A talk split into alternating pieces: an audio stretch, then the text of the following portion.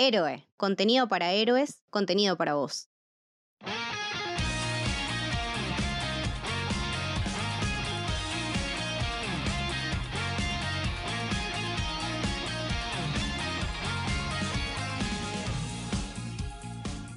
Bienvenidos y bienvenidas al Camino del Samurái. Mi nombre es Milagros Crespos y estoy con Lucas Bali. Hola. Y con Lucho Torres.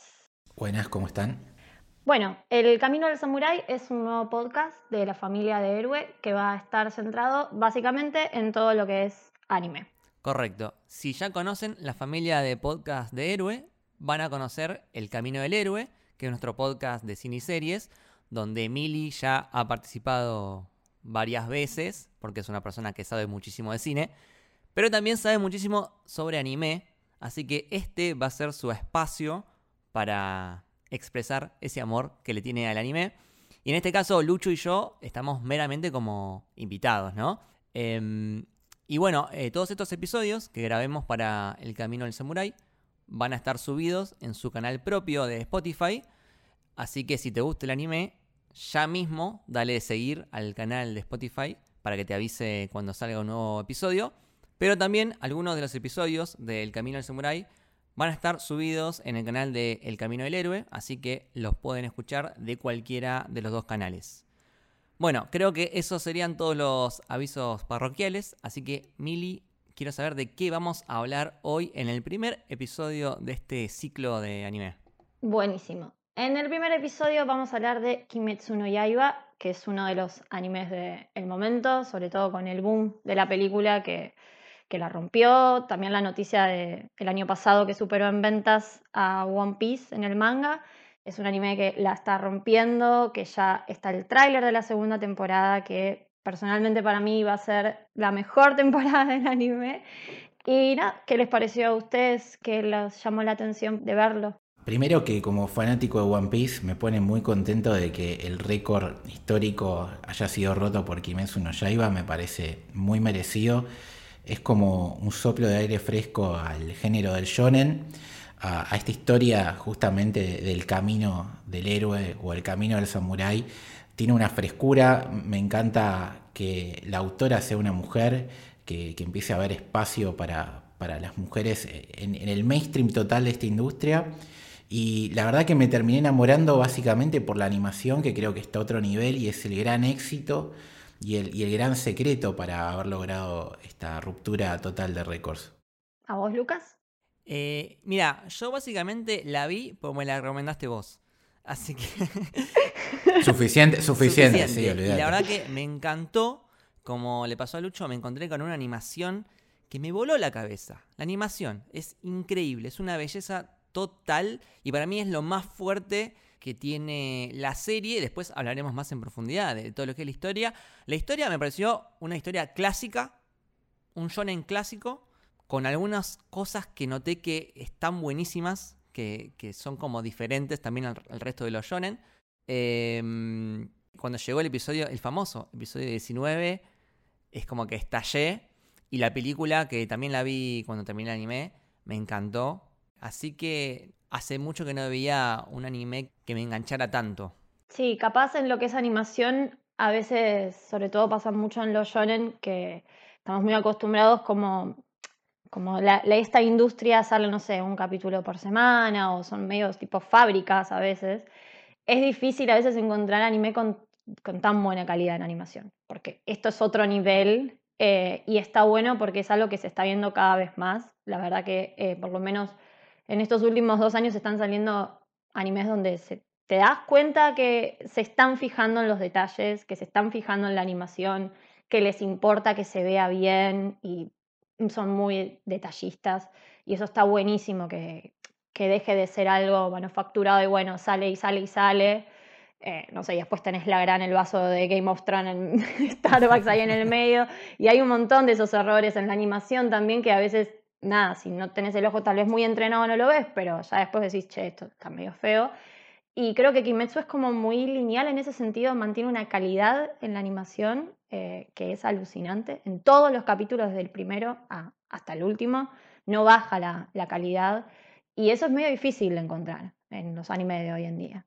Es muy particular aparte que esta calidad de animación cuando en los últimos años hay esta terciarización en los estudios, se, se contrata de manera freelance, no hay como una línea editorial, por así decirlo, en cuanto a cómo animar, sino más bien eh, cuánto te puedo pagar. Hay mucho crunch, lamentablemente, eh, con respecto a los artistas y en este caso no se vio eso. Eh, el nivel de calidad y de trabajo fue muy parejo.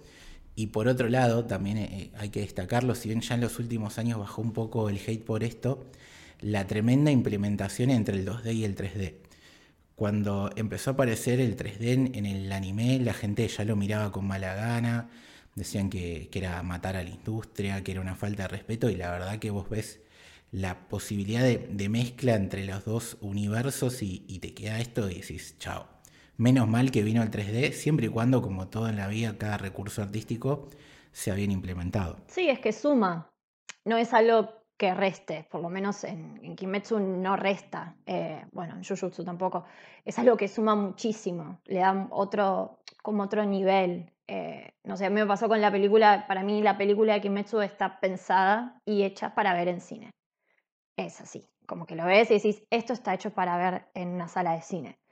Y para mí eso que decía Lucho de, del equipo es, creo que se nota también que la mayoría, por no decir todos, los productores, animadores, hasta la compositora, todos ya vienen trabajando en otros proyectos. Eh, Fate, que es toda una saga de videojuegos, anime, ovas y demás. Eh, que es más, para mí Kimetsu tiene algunas cositas de, de videojuego. Hay algunos planos que son muy de videojuego y eso que de videojuegos mucho no sé, pero te das cuenta que tienen como esos tintes. Y son un equipo que vienen trabajando juntos desde, desde hace mucho tiempo. Como que no es que, bueno, uno vino de acá, otro vino de allá. Si bien después hay otros que trabajan en otros, en otros proyectos, también uno de los productores es el productor de Jujutsu, que bueno, está bien porque son palabras mayores, pero está buenísimo eso, que, que se conocen y que nada, se juntaron muchas cabezas muy, muy genias. La compositora es lo más, la música para mí también es un elemento magnífico y lograron algo que es, nada, para mí es uno de los mejores animes de los últimos tiempos. Excelente. Y esto, ¿cuál es el origen? Esto viene de un manga, ¿no? Sí, sí, es, originalmente es un manga, empezó como, como casi todos, publicándose en la Shonen Jump. Eh, la autora, que es Gotouken, se supo que era mujer cuando salió, no sé si el último o los dos últimos tomos del manga, ahí recién se reveló que era, que era mujer, siempre escribían neutro. O sea, ocultó su género. Ocultó su género, muchos hacen eso. La de Full Metal también ocultó su género. Qué, qué triste que tengan que hacer eso. Sí, sí, porque si no, no venden. Eh, como que los shonen hechos por mujeres eh, están como estigmatizados de que no van a ser eh, tan buenos, ¿no? Y en realidad, bueno, de todo lo contrario, ¿no? Si tenemos el ejemplo de Fullmetal, Kimetsu, de Jujutsu también se rumorea que es mujer, eh, supuestamente eh, también sería mujer, también escriben neutro, entonces no se sabe, suelen usar alias, suelen usar, bueno, la de, para los que leyeron el manga de Kimetsu saben que ella se identificaba con un cocodrilo, Mira bichito, se dibujaba como un cocodrilo y ahí comenta entre capítulos, es nada, muy tierno. Eh, y el manga, sí, le empezó a ir bien. También lo lindo del manga y lo que está bueno es que el editor de ella también tuvo mucho que ver con algunas de, las cosas que parecen detalles pero que son muy importantes. Eh, no sé, hay una entrevista donde él cuenta que le sugirió a ella que le diera como otras características a Tanjiro. Entonces, la cicatriz, él dijo, quiero algo que, que sea como Rurouni Kenshin, tipo, que tenga algo que lo caracterice. Y le hizo la cicatriz y los aritos que bueno, nada, son dos características bastante particulares en Tanjiro, o sea, lo ves a Tanjiro y sabes que es él. Em, y me parece que si bien fue una sugerencia de él, está bueno porque ella toma eso y después lo aplica a todos los personajes. Todos los personajes tienen algo que los identifica y que decís, bueno, este es tal. No sé si les pasó, pero en la primera temporada no conocemos mucho a los Hashira, pero ya saben, no se lo olvidaron seguramente de ellos vos podés de alguna forma intuir su personalidad basándote en cómo es físicamente, ¿no? Vos lo ves a Rengoku, tiene como el, pelo de fuego y las ropas y decís, este es un chabón apasionado. Re, súper, súper. Eh, bueno, en la segunda temporada aparece el Hashira del sonido, que es, mi preferido.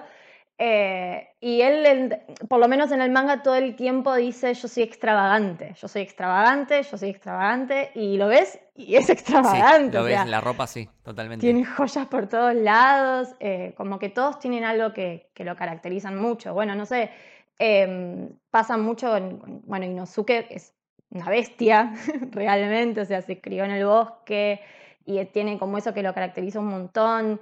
Zenitsu también es como, bueno, él tiene el aliento del rayo y, todas las líneas de él son como muy rectas y no sé, como que tiene mucho eso. Se nota que escuchó mucho a su editor, que su editor eh, trabajó mucho con, con ella y si bien hablábamos a veces de, lo, cruel a veces de la industria del anime, la verdad que en el manga también pasa mucho, de que bueno, tienen que empezar a sacar un capítulo por semana, un capítulo por semana y se vuelve un poco esclavista también cómo los hacen trabajar. Y nada, está bueno que bueno, por lo menos trabajó con una persona que más o menos la cuidó bastante. Eh, y nada, después sí, salió el anime antes de que terminara el manga y ahí explotó.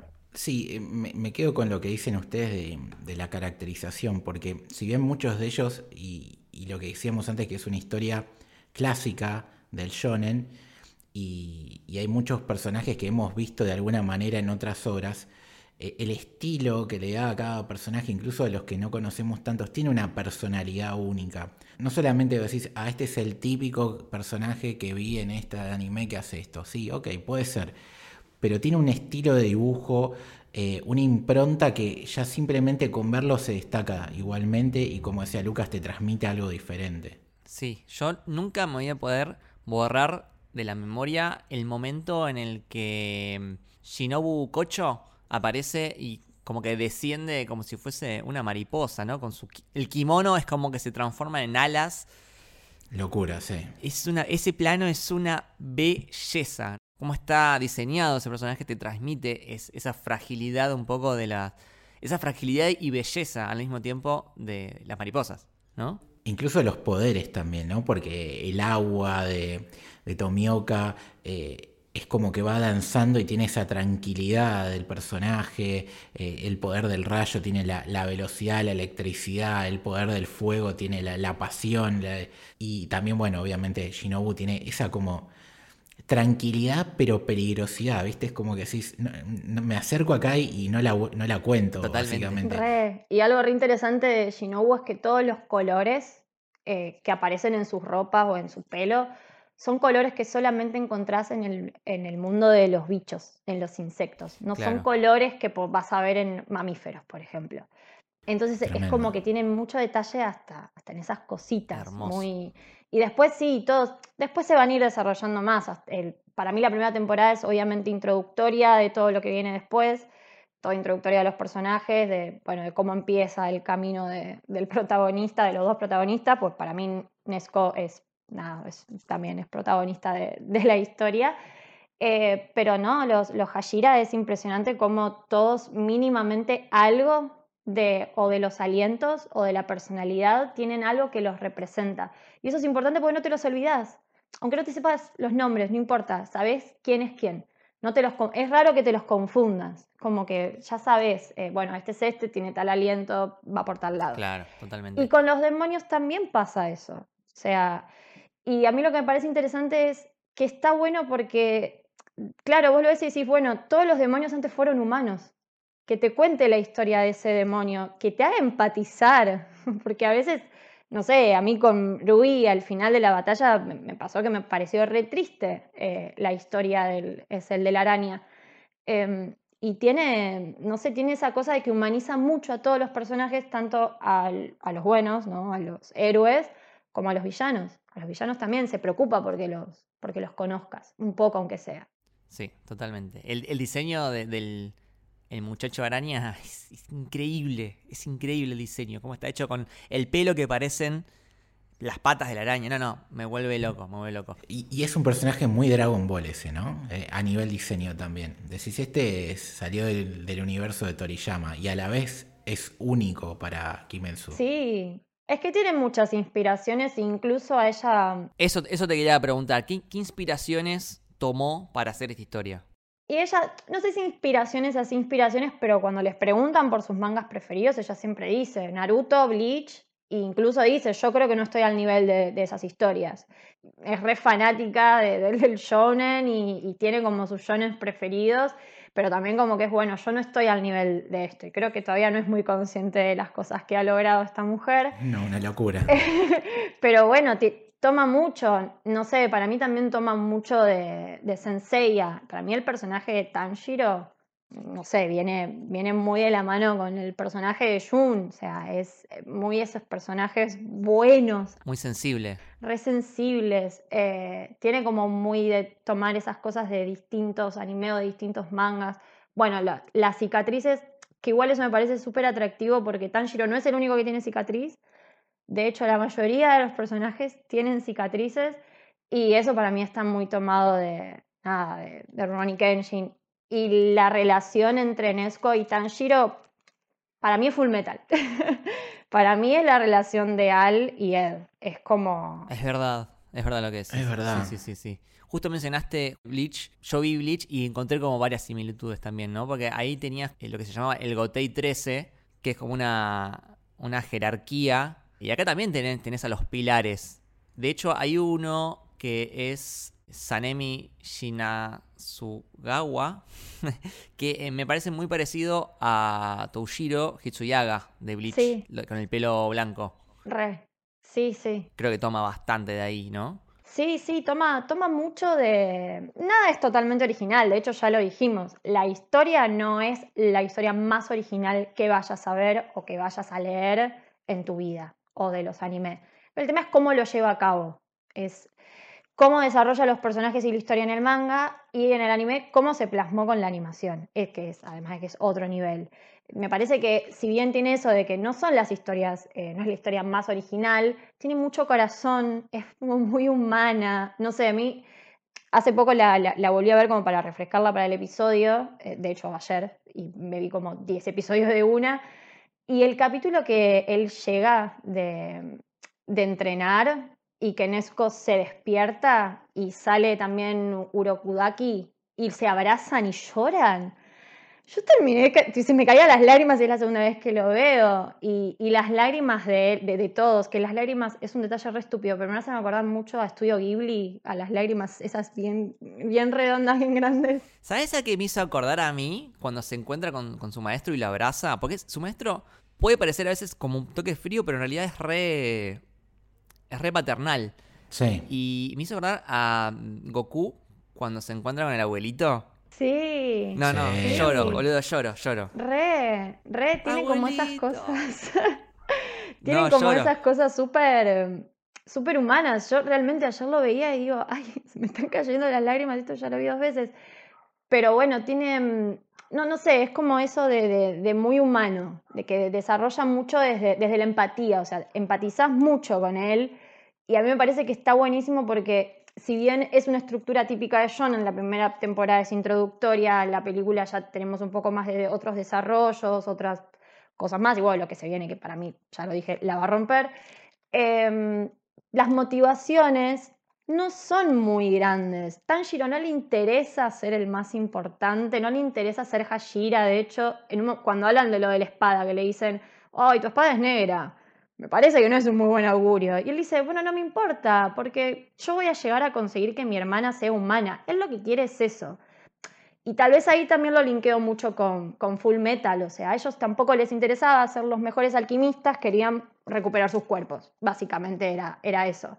Sí, en ese sentido, eh, Tanjiro es bastante diferente a los demás eh, protagonistas de Shonen, ¿no? Porque hay como un estereotipo de protagonista de, de Shonen. Goku, Naruto, tienen como ciertas cositas que... Quiero ser el mejor, siempre el mejor y nadie más. Quiero ser el mejor, un poco de arrogancia también tienen. Eh, creo que Tanjiro es, es re buen pibe, es re sensible. Eh, hay un momento en particular que es cuando están en la.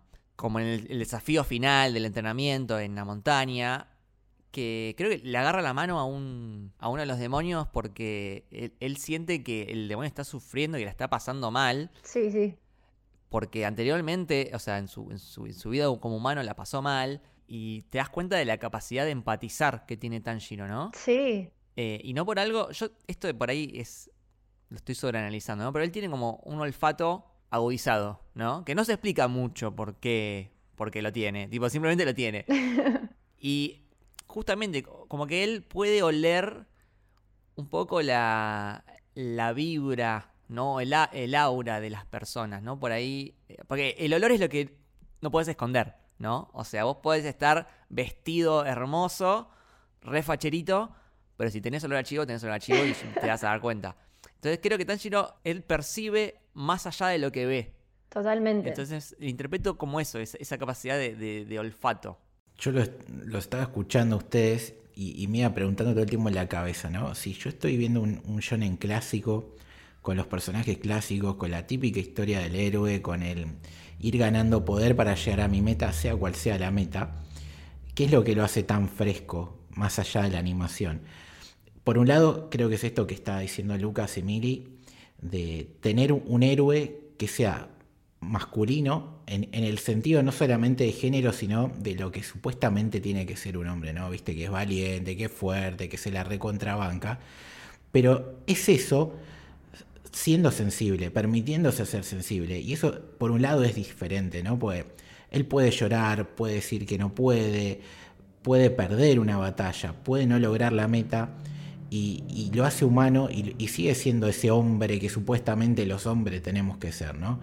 Eh, y por otro lado, está el personaje de Nezuko, que para mí es el diferencial absoluto, porque es una coprotagonista que es protagonista y también es una aliada que es un villano, ¿no? Y es diferente, es un demonio que, que- se pone del lado de los hombres y que lucha contra los que debería ser su propia naturaleza por un, por un bien mayor. E incluso ella, por lo menos en lo que vimos hasta ahora, porque con Lucas no, no, no, no leímos el manga, eh, ella realmente lo único que le importa es estar con Tanjiro. Ni siquiera ella lucha por, por, por volver a ser humana. Ella estando con él es feliz.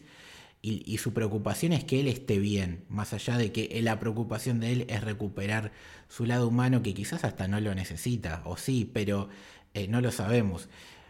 Pero esa, esa fusión de cosas me parece que es la clave del éxito de, de. Totalmente. Yo creo que es un balance perfecto entre lo clásico y lo moderno. ¿Por qué? Porque es, como decíamos antes, tienen una premisa ultra clásica. Tenemos samuráis, que es otra cosa clásica. Tienen también muchas inspiraciones de Ronnie Kenshin. Pero también está llevado a la época de hoy en día, ¿no? Con una animación de ultra vanguardia. Que yo creo que no sé si vi otro, otro anime que tenga esta animación así como esta. Y también el ritmo. ¿Por qué? Porque por ahí nosotros tenemos muy lindos recuerdos de Dragon Ball Z, de Ronnie Kenshin, pero si lo ves ahora, te vas a dar cuenta que son lentísimos. Son muy lentos, no avanza más la historia. Sí. Y creo que eh, algo bueno que hace Kimetsu es Actualizar eso, sí. justamente el, el ritmo, el pacing, es ágil, es dinámico. Termina un, arco, arranca otro. En el mismo capítulo, viene el cuervito, como si fuese un poco un videojuego, ¿viste? Que terminas una misión y te viene el cuervito y te dice, bueno, ahora anda, anda para el sudeste, que hay otra misión. Me pareció así. Es como que no para, no para. Incluso a mí me parecía raro eso al principio, ¿viste? En el mismo capítulo que termine y empiece un arco era como, pará, pará, como que no hay un corte. Eso, eso lo, lo noté. La estructura narrativa de cada episodio es rara. Porque es medio episodio y medio episodio. O sea, es la mitad que le faltó al episodio anterior, termina eso, y después empieza como otro arco, otro episodio nuevo, y termina en un cliffhanger increíble que tenés que ver el siguiente sí o sí. Entonces, en vez de ser un episodio entero, son como dos mitades que se van enganchando con el que viene antes y el que viene después. Es que para mí es un poco eso, es una manera como de engancharte. O sea, lo único que suena un poco raro, capaz si, no sé, pasó tal vez los quienes lo vimos sin saber que iba a tener película, el final de la primera temporada Total. es un poco raro, decís como, ¿qué? Es extrañísimo. Eso también me llamó mucho la atención porque la curva de la temporada es rara. Llega a su clímax, que generalmente uno está acostumbrado que eh, el clímax de la temporada llega en el último capítulo, Claro. tipo, en el, entre el anteúltimo y el último episodio siempre está el clímax. Acá el clímax está en el episodio 19, que es un episodio que mundialmente rompió todo. Es como que veía, veía un, un meme que era, em, papá, papá, ¿por qué mi hermana se llama Rosa? Porque a tu madre le gustan las rosas. Ah, gracias papá. De nada, episodio 19 de Kimetsu no Yaiba. es, un, es un episodio que generó fanatismo, es un quiebre. De hecho, el, el ending tiene como el ending que, que debería tener si terminase la, la, temporada. De hecho, yo lo vi y dije, ah, terminó la temporada. No. ¿Qué onda? ¿Qué, ¿Por qué esto? Hay un quiebre y después, del 20 al, al 26, perdón que lo diga, pero no pasa nada. no pasa nada, chicos, del 20 al 26. Es una presentación, amplificación de universos. Claro, yo creo que es lo que dice Lucho. Yo, para mí, en general, la primera temporada es un poco introductoria de todo. De los personajes, de los villanos, porque de hecho de Kibutsushi, o sea, lo conocemos en la primera temporada y no conocemos mucho más de eso. Empieza a desarrollar muchas otras cosas.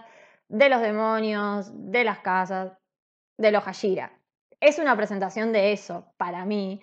Y el final, igual opino igual que vos. Yo también cuando llegó, terminó el episodio 19 y vi que faltaban todavía capítulos y que no faltaba ni uno ni dos. Faltaban un montón. Fue como raro. Eh, pero me parece que es un poco... Porque me parece que la estructura del manga también tiene eso. O sea, si bien es como decís vos, es dinámico, también se toma sus tiempos. Como para desarrollar ciertas cosas. No sé, por ejemplo, entra medio en una meseta, ¿no? A partir del capítulo 19, medio que se para. Pero se encarga de que vos entiendas cómo él adquiere el, aliento, cómo él tiene que aprender a respirar siempre, que te hacen entender que es algo como súper complicado y hasta doloroso al inicio. Y creo que eso hace que también humanices más al personaje porque no es que lo ganó ese poder o esa habilidad porque él es especial, porque de hecho lo hace él y después lo hacen sus amigos.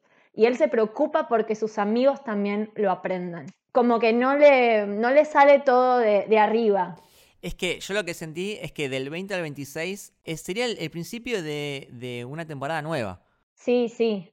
Para mí les quedaba muy largo sumarlo con, con lo de Rengoku, con todo lo que es la, la saga de, del tren. Para mí ya sumarle eso ya se hacía una temporada muy larga recortaron, listo, esto lo vamos a hacer película y quedó ahí y quedó medio raro, o sea, es, es medio raro. Pero también quizás es lo que ayudó a que la película le vaya tan bien. La película no es relleno, generalmente se suele caer en que las películas de anime son como algo aparte, que lo puedes consumir. Las de Dragon Ball pasaba mucho, que la puedes consumir sueltas, así como están ahí.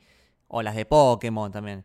Acá no, acá la película de Kimetsu forma parte de, del canon y de la continuidad. Es la segunda temporada, básicamente. Es, sí, entonces sí, yo sí. creo que también ese, ese último cachito de la temporada 1 es un poco el preludio a la película. Claro. Eso es original y esto que decimos de, de cómo termina la temporada y que es medio raro, eh, también es original y a la vez es positivo dentro de, de, la, de la falla de ritmo porque significa que no hay relleno y que básicamente estás eh, dándole continuidad a la historia original, porque tranquilamente podrían haber alargado los capítulos, no tener esto de medio capítulo de un arco, medio capítulo del otro, y darle un cierre de temporada en el capítulo 19, que en, verdad, en vez de ser el 19 sea el 23, ponele, ¿no? Una cosa así. Y por otro lado, lo, todo lo que pasa entre el 19 y el final de, de la temporada, más allá de, de ese preludio a la película, es algo que no suele pasar en los shonen, que te está mostrando el famoso time skip, ¿no?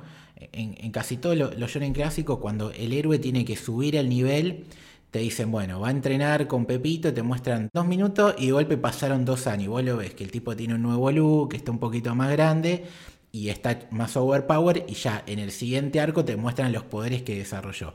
Acá no, te va mostrando el entrenamiento paso a paso y el entrenamiento a su vez sirve para vos aprender más del lore dentro de Kimetsu no Yaiba. Entonces, eso es original también. Puede ser que hay pegue un bajón en el ritmo y que el 19 impacta tanto y la película impacta tanto que lo que está en el medio es como raro porque nos falta conocer más de los Hashira y demás. Pero si te lo pones a pensar, tiene una lógica, respeta eh, la obra original, es algo nuevo y este timeskip evitado te sirve también para conocer un poco más de, del mundo y de lo que va a venir, así que me parece que termina siendo eficiente. Sí, sí, aparte por lo que decías vos, eh, yo lo, lo, leí el manga porque terminé la primera temporada y me quedé muy manija y no tenía paciencia para esperar. Y es totalmente fiel, es totalmente fiel, o sea, es así, no, no sacan ni ponen nada, o sea, es tal cual la historia del manga pasan exactamente, es más, hay algunas cosas que las viñetas que aparecen en los finales son sacadas del manga, o sea, es como todo es, muy fiel, está muy respetado. Eh, de hecho, la autora estuvo un poquito eh, metida también en, en, el anime. Sí, no las ganancias, pero. pero o sea que no, no, hace falta un Kimetsu no Yaiba Brotherhood. No, por ahora, por ahora va, va, queriendo. Ahora, yo quiero volver un poquito más al tema de, del arte y, la animación. Perdón que insista, pero a mí me, voló la cabeza zarpado. Bueno, en las peleas, cuando Tanjiro hace sus posturas, dejan como ese rastro, esa estela de, efecto de agua. Eh, Sinetsu también tiene su efecto eléctrico. Leí un, un análisis que decía que como que están pintando el escenario. Y me lo quedé pensando y es cierto, porque si vos pones pausa en algún momento de la pelea, parece un cuadro.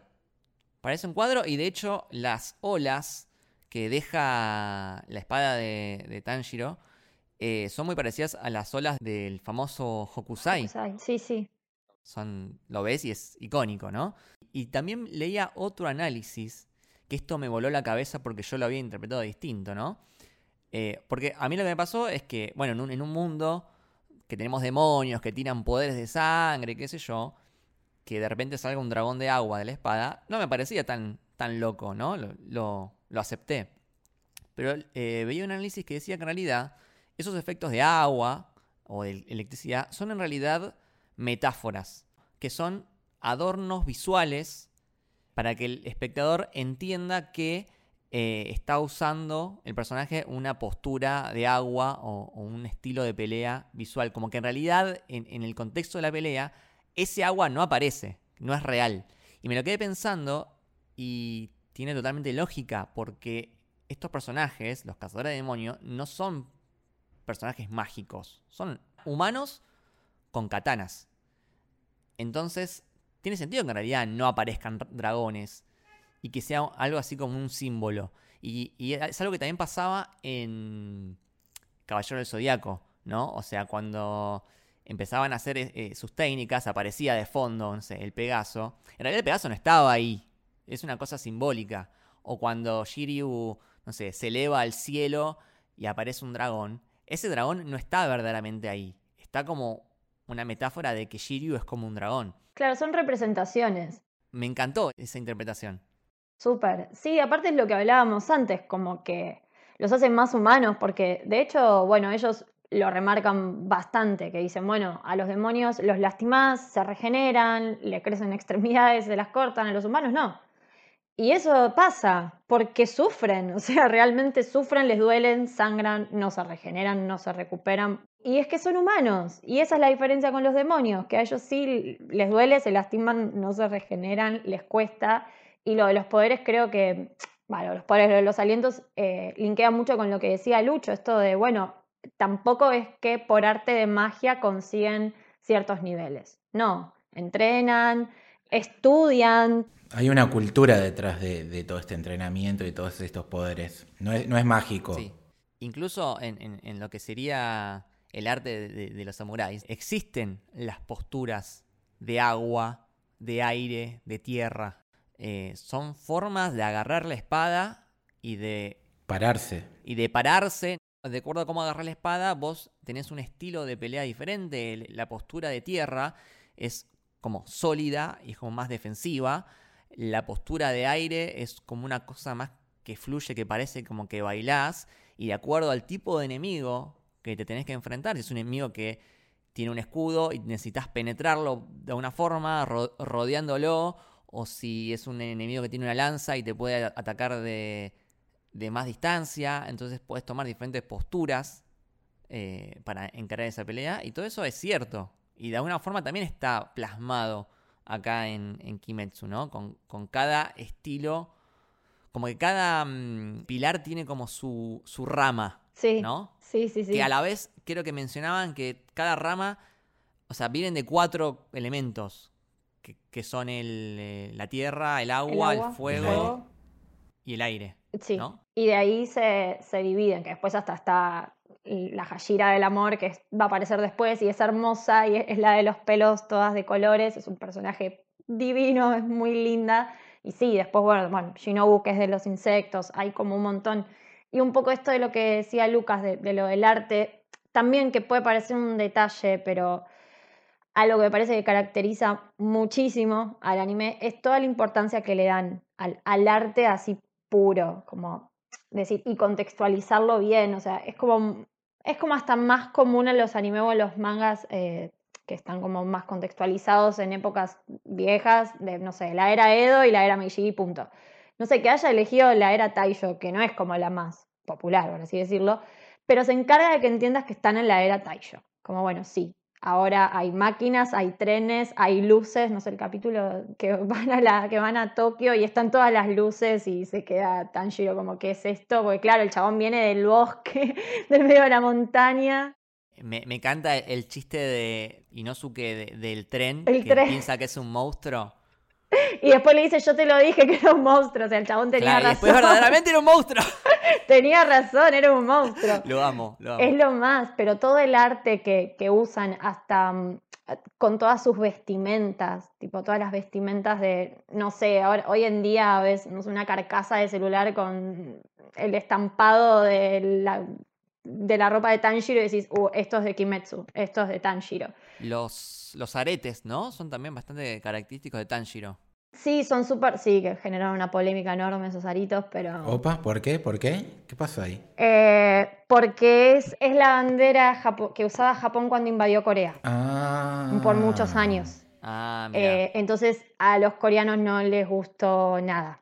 O sea, es un detalle mínimo. ¿Pero tiene que ver con el valor histórico o no? No, es que va por más o menos por esa época, pero bueno, nada, como que es algo sensible. Es algo sensible para, el- para la cultura coreana porque fueron muchos años de, oc- de ocupación y una ocupación bastante eh, cruel. datazo. así datazo decirlo. Sí, sí, la- hasta la, la quisieron censurar en Corea. Pero bueno, ahora también con la segunda temporada la quieren censurar porque aparecen prostitutas. Uh, bueno. no, no. Nada. Se llama, el, se llama el arco del distrito rojo, o sea, y sí, Claro. bueno, el Claro. placer. Y mm, volviendo al tema de la pelea, yo quería también mencionar el tema este de que mm, más allá de su habilidad con la espada, su capacidad para, para el olfato y todo eso, al final, finalmente, siempre lo que, lo que termina moviendo a Tanjiro es el amor y la necesidad de proteger a los que ama. Sí, Eh, que es algo de vuelta muy clásico. No, no sé, me me acuerdo, no sé, Dragon Ball Z, cuando los personajes estaban totalmente hechos concha, todo sangrentado, que no se podían parar y seguían, se paraban y seguían peleando. Es, es muy de. Es muy de eso, ¿no? Del, del- del poder de, del amor, ¿no? Que por ahí puede sonar un poco cornudo, pero mm, creo que lo que hace este anime es eso, vuelve a las raíces, vuelve a los animes que veíamos de chicos, que tenían ese tipo de mensajes, y creo que también les fue muy bien por eso, porque es como un, renacer de ese tipo de, shonen. sí, también me, parece un poco esto que es lo que hablábamos antes, las, las motivaciones de ellos eh, escapan un poco de, de- de- de la norma de lo que uno está acostumbrado a ver en, en otros animes. Sacando a Inosuke, que él sí quiere ser el más fuerte, que de hecho Inosuke ni siquiera entrenó para hacer, o sea, no aparece con ellos. Es un poco una parodia, ¿no? Sí, el chabón es, es el estereotipo del héroe del shonen que quiere ser el mejor, que quiere ganarle a todos, que es el más poderoso, pero a la vez es re sensible y tiene cara de, cara de mujer, o sea, Sí. es como nada, es un detalle que... Y bueno, él se tapa su cara porque sí, es su aspecto más sensible.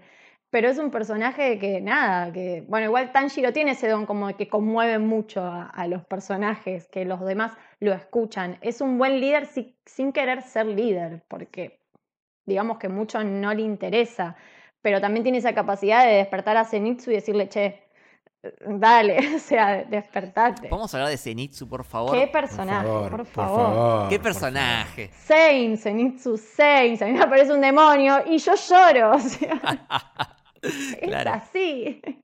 Es muy real, es muy real. Que tenga esto de que cuando se desmaya, se active y es, es tipo todo lo opuesto. O sea, es, es un as. Es una bestia, básicamente. Es una bestia, totalmente. Igual voy a decir algo, un popular opinion. Un momento que dije, bueno, amigo, basta de llorar, ponete las pilas. Hay momentos que Rosa que es eh, medio insoportable. Pero cuando se pone en modo rayo es. La rompe. Y este mensaje de que el chabón solo sabe un- una postura.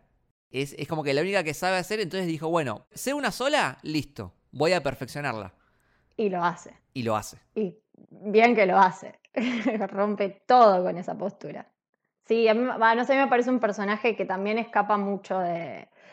También escapa mucho de la norma porque, no sé, el amigo del protagonista siempre suele también querer ser como más poderoso y, y a Zenitsu no le importa. El chabón se quiere casar, está enamorado de Nesco. Como que tiene como motivaciones mucho más terrenales y, no sé, sencillas. Eh, y nada, no, no sé, igual es, eh, para mí me parece ado- adorable. Hay momentos que dan un poco de ganas de, de cachetearlo, pero también le falta como más desarrollo, porque después se desarrolla más la historia de él, que aparece más el abuelo también, que es un personaje re lindo.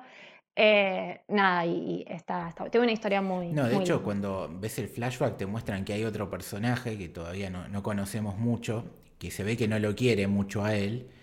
O sea, y, y- decís, ¿quién será este muchacho? A mí el que me hace acordar es un poco al personaje de Might Guy o Rock Lee en Naruto, que tenían esto de, de que no eran tan talentosos y que se tenían que centrar de manera eh, matarse en un tipo de pelea para tratar de igualar a los otros monstruos que, que estaban a otro nivel. Eh, es un poco así, sin tener e- ese conflicto tan directo y siendo en este caso el, el mejor amigo de, de Tanjiro. Claro, sí, es que cada uno termina usando como su, su fortaleza. A mí me parece, no sé, eh, Zenitsu me hizo acordar un poco a Armin de, de. Shingeki. Armin no sabe pelear, Armin es malísimo eh, con todo lo que es físico, pero el chabón es inteligente y usa esa arma de ser inteligente. Y le termina salvando el pescuezo a todos los personajes en más de una oportunidad porque el chabón es inteligente y es perceptivo. Y, y creo que esto que decía Lucas de- del olfato de, de Tanjiro es como, bueno, eh, Inosuke es perceptivo, él percibe y Zenitsu escucha. Y entonces como que cada uno tiene un sentido que lo representa es como- y todos forman un gran, Hermoso. un gran equipo con- por, por ese lado. Y hay, hay dos personajes que para mí son importantes para hablar. Uno es el de Urodaki, que todo el tiempo decía, sacate la máscara. Me intrigaba mucho conocer el rostro de él y por ahora no lo pude ver, espero verlo, quizás no lo vea, no lo sé, no leí el manga. Y el otro, el gran villano, Musan. ¿Qué opinan de Musan? Para mí es, eh, a ver, nosotros, y ha salido muchas de estas conversaciones en el Discord, que súmense al Discord, eh, de que nos molestan los villanos que no son tridimensionales. Por lo que vimos ahora, Musa no es un villano muy tridimensional, es un malo malo, pero es eso, es un demonio y te mete miedo. A mí me dio mucho miedo. A mí lo que, que me llamó la atención muchísimo es que lo hayan hecho encararse, o sea, en- encontrarse cara a cara con el protagonista de la historia muy temprano Súper. y muy de casualidad. O sea, es un chabón que el- esta, esta cofradía de, de los pilares los estaban buscando hace, hace años y años y no lo podían encontrar y el chabón se lo cruza, el chabón se lo cruza en la calle Porque lo huele. y ya en ese pequeño arco vos ya ves lo que el chabón es capaz de hacer. Sí, es súper cruel. No le importa, no le Nada. importa nada. Y es, es un tipo que también manipula mucho a, a sus soldados, ¿no? Como que no los trata bien. No, no, los- no. Es bastante hijo de puta con su propia gente. Sí, sí. Es que de hecho él es el primer demonio, o sea, todos los demás demonios derivan de Es él. Drácula, Y, básicamente. eh, sí. que, claro, que de hecho, bueno, el personaje de Tamayo se lo dice a una de los demonios. Él es un cobarde, lo separa, no quiere que ustedes estén juntos. porque así los puede gobernar mejor y los gobierna mediante el miedo. Todos les tienen miedo a él. Y a mí lo que me parece interesante es que él también tiene miedo. Cuando le dicen, ah, estás muy pálido, eh, en ese capítulo que decía Lucas del encuentro con Tanjiro, que después, bueno, él se escapa de una manera muy cruel y se encuentra con estos borrachos que le dicen, no, estás repálido. Y el chabón se... Se pone la gorra. Se pone la gorra y dice, ¿qué estoy pálido, que me voy a morir? como el pánico que le tiene también a la, a la muerte. También lo hace como, como muy enriquecedor esa personalidad, pero es malo, es como una es maldad pura. No hay mucho más que e, e, eso. Ese arco fue el que me enamoró del anime. Cuando aparece Musan y cuando aparece Tamayo y Yushiro, si bien ya me gustaba, ahí dije, este anime es una locura. El, humor que viene del lado de Yushiro, que es como el, el, ayudante de Tamayo que está enamorado de Tamayo y no quiere que nadie le hable sino es él, eh, me encanta. Es el Smithers eh, definitivo, Yushiro, ¿no? Es como... Totalmente. Totalmente, totalmente, sí. Che, y, déjame decir esto de, Musan. Lo vemos, eh, y por ahí Luca le va a pasar lo mismo, porque Mili ya sabe todo, pero lo vemos que el tipo está con una mina que tiene una hija y de golpe cuando lo volvemos a, encontrar, el, tipo cambió de género y, y, es una mujer, o sea, tiene género líquido, fluido, como se dice ahora. Y vos, y vos decís, ¿qué onda este chabón? O sea, ¿cómo Corno tiene una hija? Siendo un demonio y, y toda esta onda, y después aparece siendo una mina. Entonces, la cabeza, ¡boom! Re. A mí, sacando lo, de la, lo del género, lo de la familia me hizo acordar muchísimo al homúnculo de Ira en Full Metal, que tiene, que tiene a la mujer y que tiene al, hijo, y que nadie lo puede, tipo, ay, pero ¿por qué es un padre de familia? Bueno. Es verdad, es verdad. Eso me, me, hizo acordar mucho a, a Ira. Pero no, es, es, terrible, es, da, da mucho. Y creo que tiene algunas cosas de, de terror. Bueno, a mí me parece que más que demonios son vampiros. Porque tienen el tema de, de que no les puede pegar el sol, el tema de que si te muerden eh, o te pasan la sangre, te, transformas en uno. El tema de que si le cortas la cabeza, o sea, la forma de, de derrotarlo es cortándole la cabeza. Sí, con la espada. Son vampiros, chicos, son vampiros, más que demonios. Sí, la verdad que sí. Tiene como esos detalles de que más que chupar sangre, se las comen a las personas. Eso es como un toquecito más fuerte, pero sí, re. Me dejaste pensando en el primer capítulo. Yo entré de lleno en la serie por esa parte en el primer capítulo donde él ve a la familia mutilada. Totalmente. Es, es, es terrible. Totalmente crudo. Eso es, destacable del anime. O sea, es. Es gore. Sí, sí, sí. Es que, es que es un shonen con mucho de seinen. No le importa nada, o sea, hay momentos que es totalmente crudo lo que Sí, sí. Eh, y, a, mí me gusta un poquito. Sí, tiene cosas. Nada, lo, lo, de Rui también cuando están peleando con todas las arañas y la agarran a Nesco y está toda enredada, ¿no? No tiene cosas como bastante, bastante fuertes. Que después tiene contraste con el humor. Para mí tiene un buen equilibrio de climas, porque es eso necesitas también después un poco de, no sé, de alivio cómicos o, de cosas que aflojen, porque si no es, es, un dramón. O sea, empieza con la familia del chabón mutilada, le matan a toda la familia, queda la hermana que es un demonio. No, y te, y te, meten mucho respeto a los demonios. Mismo este que, que, tocaba el tamborcito, es como un slasher en ese momento, decir, chao, que no aparezca nunca este bicho, pues salgo corriendo. Eso, ese lugar me encantó porque este efecto de que te cambia la, la perspectiva, la, no sé, la gravedad, como que te da vuelta a la habitación y que Tanjiro tenía que aprender a, trasladarse a pesar de que se esté moviendo todo. Es, buenísimo también, es muy videojuego eso. Re. Muy videojuego, sí. Es un dungeon. Es un dungeon y lo sentía como el villano de Metal Gear Solid 1. Que, que tenías la, una de las formas de derrotarlo era cambiar el joystick de lugar poner el 1 en el 2 claro. y le ganabas, que era un psíquico. Nada que ver, pero a la vez le, sentí esas vibes a, este demonio. Re, y tienen como que está buenísimo lo mismo que hacen con los Hashira o con los otros personajes. Con los demonios también hacen mucho eso de que los poderes o las maldiciones que usan tienen relación con su pasado. Tipo, el de los tambores, él era músico, eh, la que usa la pelota, eh, lo que pide cuando muere es es la pelota y jugar. no sé, el que se come a todos los que, bueno, a los niños que Urokudaki entrenó, te das cuenta que a él lo transforman siendo un niño porque te lo muestran que es chiquito y te das cuenta que es como re infantil su personalidad, no, no es un demonio como más maduro como los que tal vez vemos, después. Como que cada uno lleva después en, su arte demoníaco o, o siendo demonio algo de lo que tenía cuando también era humano. Y eso también son como detalles que están buenos. Sí, y por favor, que, que no lo dijimos, del capítulo 19 eh, que Tanjiro es, tiene el aliento del agua, pero cuando utiliza la danza del padre, ¿de dónde sacaste esta, amigo? Este, este comodín, este valedor, es una locura.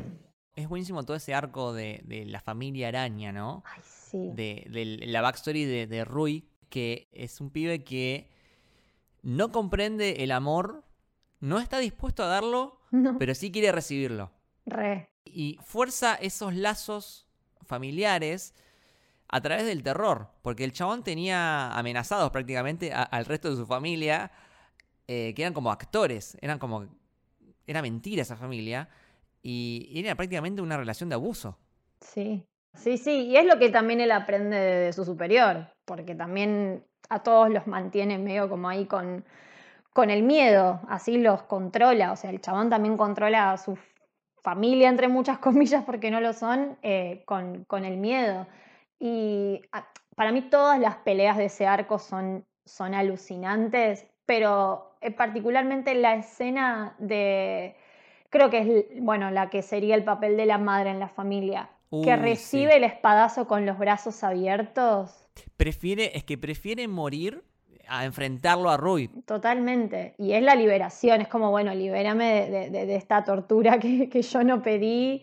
Y siempre el gesto, el gesto de Tanjiro una vez que, que mata a un demonio es como, no tiene como una actitud de resentimiento, sino que es más como, le hace como una bendición, ¿no? Como diciendo, bueno, anda, anda en paz. Sí, sí. Es como, está bien, te maté, pero ahora estás libre para, para continuar tu camino ya sé que asesinaste un montón de gente, pero te perdono. Que él dice eso, incluso muchas veces dice, seguramente para lograr esto mataste un montón de gente. Pero yo creo que Tanjiro es uno de los pocos que tiene conciencia de que antes fueron humanos. Sí. O sea, todos los demonios antes fueron humanos. Y porque tiene la viva imagen de su hermana al lado. O sea, su hermana es demonio y es su hermana al mismo tiempo. Y es el, único que puede tener simpatía. Es un chico, por un lado, es, es normal, no tiene ningún, ningún poder especial, está en igual de, capacidad que el resto, que sus pares, pero a la vez es especial porque tiene ese conocimiento, tiene esa forma de ver las cosas que están de él, ¿no? Entonces creo que, en definitiva, creo que es un anime que habla de la empatía. Sí, súper. Y que de hecho si quieren ir después ya pasando un poco más para el lado de la película, en, cuando están visitando los sueños de cada uno y buscan, creo que el inconsciente o una cosa así, Ah, el, que encuentra el inconsciente de Tanjiro es como, yo me quiero quedar acá, esto está lleno de paz. Totalmente. que es eso, él es eso. Excelente forma eh, narrativa de, seguir profundizando en la psicología de cada personaje, ¿no? A través de meterse, literalmente meterse en el subconsciente de cada uno y ver qué pasa por la cabeza de ellos. Mal, eso me pareció alucinante, tipo, aparte es, es re característico, me, dio mucha gracia, tipo, Inusuke que quiere ser el líder, que no lo es, pero él quiere ser el líder y tenerlos a todos, eso me pareció como muy, también, todo te, todo te cuenta algo de, de ellos, de su personalidad, de por qué son así. Es que el personaje de Tanjiro es como una especie de evangelizador. Este es un término que se utiliza muchas veces de manera despectiva en el anime. Por ejemplo, ha pasado con Naruto, ¿no? De cómo él cambiaba la personalidad de, los personajes, ¿no? Mucho desde el discurso, a veces desde las trompadas y el discurso. en este caso me parece que lo de Tanjiro es metafórico y a la vez es desde un punto de vista positivo, porque él se preocupa mucho de las almas, no solo de los demonios, sino de, las víctimas. Lo vemos en muchos capítulos que él agarra y entierra a los fallecidos y se toma el tiempo de decirle, ok, quiero que tengas una despedida acorde. Es re Ronnie Kenshin eso. Sí. Que también tiene una escena donde entierra un montón de gente que incluso era villana. Bueno, que lo hace, creo que con el primer demonio también, no, se toma un tiempo y lo despide y, después eh, como que hace un pequeño altarcito con, con un objeto, tiene esas cosas. Lo que él no se anima es a matarlo. Y ahí es cuando Urokudaki le dice, vos dudas mucho, no vas a llegar muy lejos, porque estás dudando y lo termina quemando el sol al demonio, porque él no se anima a aplastarle la, cabeza. Le corta la cabeza con un hacha, pero no importa con que le cortes la cabeza, si no es con una la espada que usan ellos, no se mueren. Y, y sí, le, dice, sos demasiado, como, le termina diciendo más o menos, sos demasiado humano para, para esta tarea. Sí, pero después, de alguna forma, esa humanidad es lo que lo termina salvando siempre. Así que bueno, para ir cerrando, así una preguntita rápida a cada uno. Eh, Mili, ¿cuál es tu personaje favorito? Eh, mi personaje preferido. Bueno, no apareció todavía. Usui es el Hashira del sonido, es uno de los que más me gusta. Y Nesco. Me parece que es un personaje que sin hablar dice un montón. Y eso me, encanta. Son los dos personajes que más me gustan. Eh, a mí me causa mucha gracia eh, Zenitsu. Zenitsu y esta, esta bipolaridad de, de soy, repete y, de repente me transformo y soy el más capo. como que me encanta, me encanta eso. ¿Lucho? Mira, yo iba a decir Tanjiro, pero siempre me gusta, o generalmente los protagonistas de los shonen, cosa que es un error, pero bueno, eh, perdónenme por ser así. Así que voy a tratar de modificar y voy a irme a la otra punta, al otro extremo y voy a decir Musan. Jugado. Jugadísimo. Sí, y otro que quiero mencionar que por, ahora no lo conozco tanto, pero me atrae mucho, que es eh, Tomioka. Tomioka. Re, re personaje. Re lindo personaje. La forma en, la que aparece, que te das cuenta que está a años luz de distancia en lo que es poder comparado con Tanjiro. Sí. Yo el que, el, que me tiene muy expectante es Uyashiki. Porque el tipo es como el profesor Javier de todos estos Hashira que son todos monstruos poderosos y vos lo ves súper endeble, que lo tienen que acompañar. Es fija que es re poderoso, ¿no? Y debería, debería hacerlo. La cara de Milly, Milly ya sabe todo. Ay, Dios. Le tengo mucha expectativa mientras vemos que Milly se, muere por dentro. Por... No saben lo que les espera. ¿Ves esto? Piensa unos nabos, están tirando cualquiera. Yo solamente los voy a mandar a todos a ver el tráiler de la segunda temporada y a estar expectantes porque la va a romper. Según Milly, la mejor arco viene ahora, ¿no? En la segunda serie. Para mí el arco del Distrito Rojo es eh, el mejor arco del manga el mejor arco del manga y si va a venir acompañado de la animación que vimos en la primera, para mí va a ser una de las mejores temporadas, si no la mejor. Perfecto, bueno, eh, vamos cerrando si quieren este gran, gran primer episodio de El Camino del Samurai. Mili, ¿tus redes? Eh, como suena con doble S guion de abajo, Twitter. Lucho. L Torres Toranzo, Torres con S y Toranzo con Z. ¿Vos, Lucas? a mí como arroba lukebashi con B corta IWL.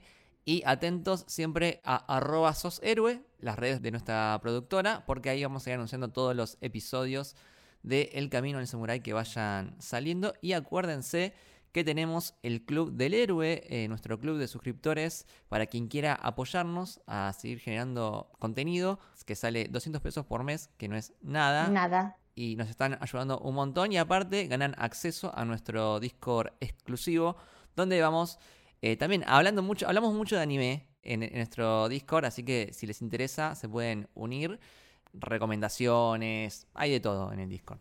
La tienen a Mili ahí para preguntarle lo que quieran, básicamente, me parece suficiente motivo para sumarse con nosotros al club.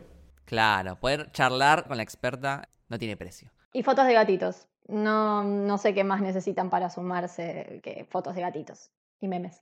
Bueno, esto fue el camino del samurái. Espero que les haya gustado. Hasta luego.